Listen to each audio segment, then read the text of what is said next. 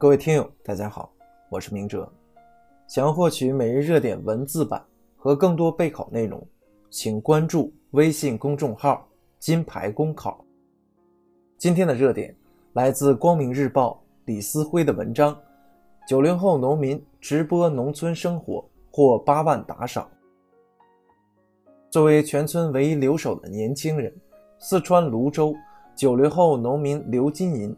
每天早上六点起床，简单洗漱后便开始直播，扫地、做饭、喂猪、下田、捉黄鳝。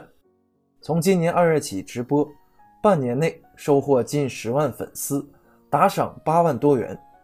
但父母和亲友乡邻都觉得他不务正业。生活在都市的人对农村的生活充满新鲜感。刘金银直播农村的淳朴生活。收获了不少粉丝，也赚到了比种地打工更多的钱。从经济收入看，很成功。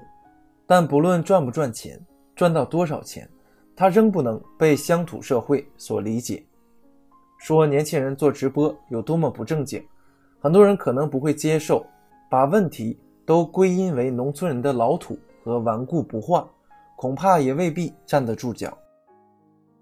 泛媒介时代。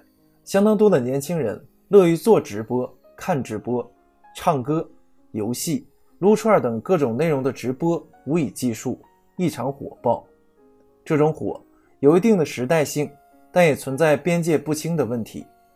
一者，直播的法律和道德边界尚未明确，全民直播近一两年才兴起，迅猛发展背后也一度藏污纳垢、良莠不齐，为了吸粉赚钱。老虎、馒头、蜜直播等直播平台相继涉黄，更多主播靠发嗲索要礼物。要说这样的直播是正业，不论乡土社会还是城市文明，恐怕都不会接受。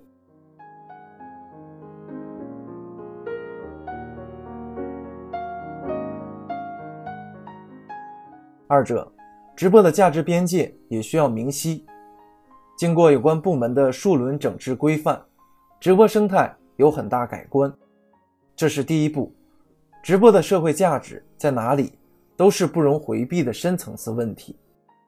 时下有些直播满足的是公众的知情权、精神文化需求，或是学习新知识的渴望，但也有相当一部分直播不具备任何功能，他扭捏作态、插科打诨、游戏人生。